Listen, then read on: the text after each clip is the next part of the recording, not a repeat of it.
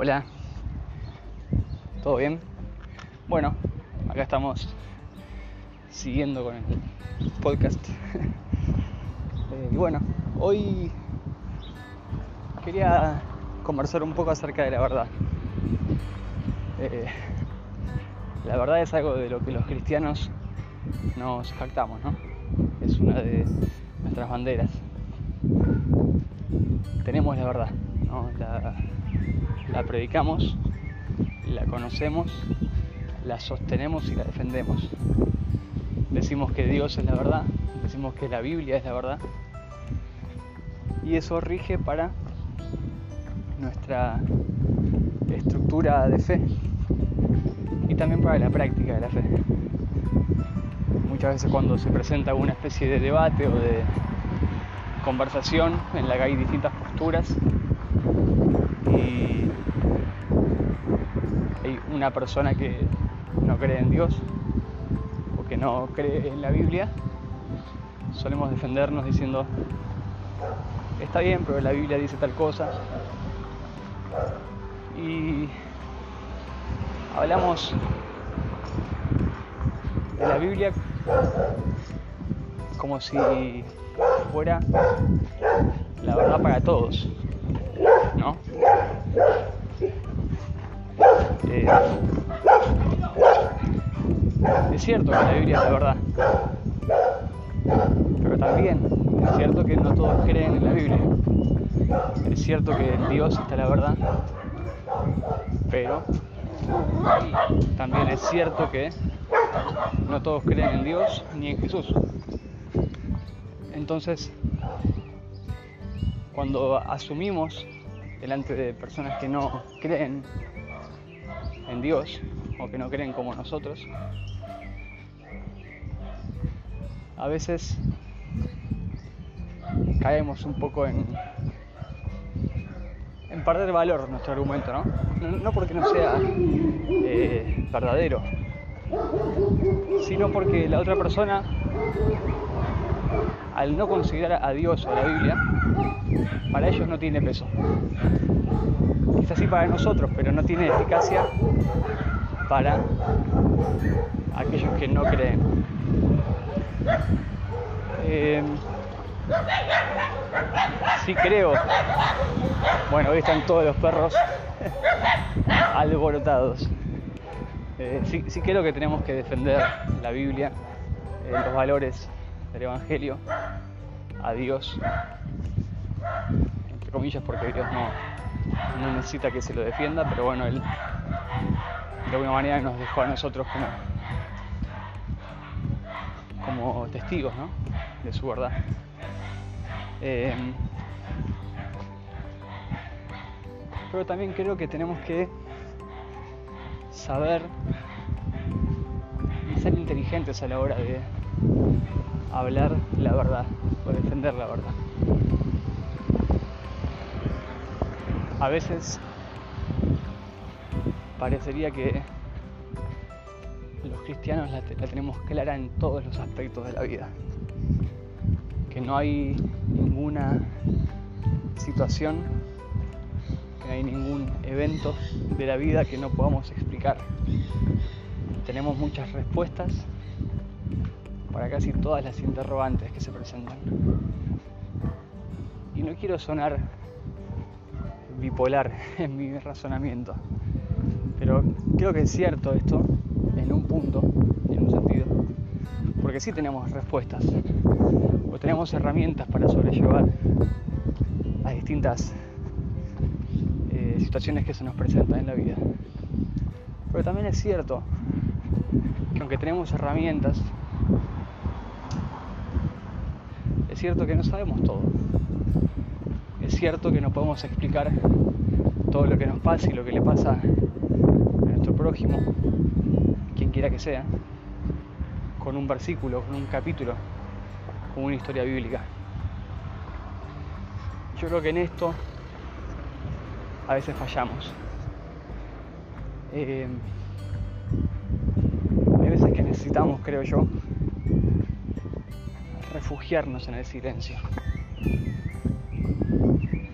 Como que somos muy fanáticos a veces de las respuestas, de las soluciones. Queremos siempre decir algo. Muchas veces con muy buenas intenciones y otras veces porque quizás queremos demostrar que sabemos, ¿no? queremos que somos distintos, que tenemos algo que decir. Yo creo que en esto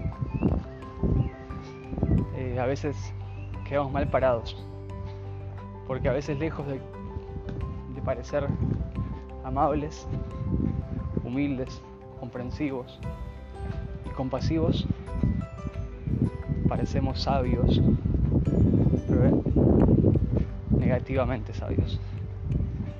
Parecemos a veces orgullosos, hasta soberbios, porque no hay nada que nos no hay nada que nos inquiete, ¿no? Todo, para todo tenemos una respuesta. Hay momentos en que la, la gente necesita nuestro silencio y no nuestras respuestas. Hay veces en los que, quizá pensando en situaciones muy difíciles, ¿no? momentos de dolor profundos, y capaz que llevamos los creyentes ¿no? con nuestra Biblia y con los versículos, con nuestro ánimo, ¿no?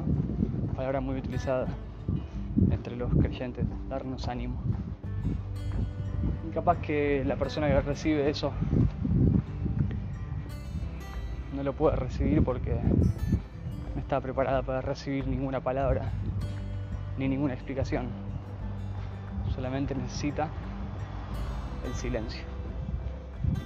Necesita que le demos nuestra compañía, que nos unamos en el dolor y en la presencia silenciosa.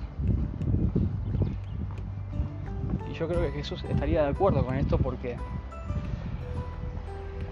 Él hizo eso. Cuando Lázaro murió, un amigo de él, Jesús podría haber explicado en ese mismo instante por qué había permitido que Lázaro muriera, por qué había llegado más tarde o por qué se había demorado. Habría podido dar razones, habría podido darle esperanza con palabras. Pero dice la Biblia, su versículo más corto, que Jesús lloró. si uno hubiera, si hubiéramos estado en ese momento, hubiéramos contemplado esa escena, quizás nos hubiéramos imaginado un Jesús demostrando que estaba eh, superando esa situación o sobre esa situación por encima del dolor, pero no, Jesús se une al dolor de la gente. Y si miraríamos ese momento, ese cuadro, Jesús hubiera sido uno más, uno más de los que lloraban. Jesús conocía la verdad, conocía el por qué, conocía el para qué, todo. Pero Jesús decide no decir nada y llorar. Después sí hace el milagro y enseña, pero primero llora. creo que tenemos que aprender mucho de Jesús en este sentido, ¿no? Hay momentos en los que tenemos que intercambiar la verdad por el silencio, por el amor, por la compasión, por la comprensión. No porque no haya que decir la verdad, no, porque no haya que defender la verdad.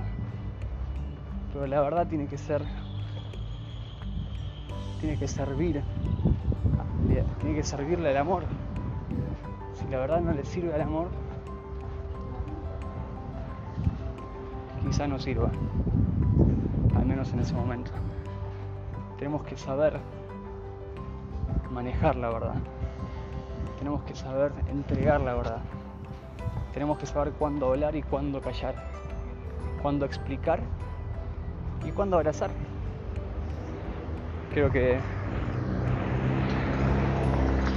aunque tenemos la verdad,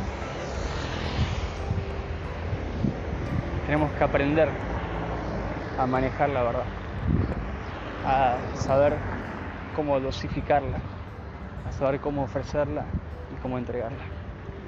Te mando un fuerte abrazo.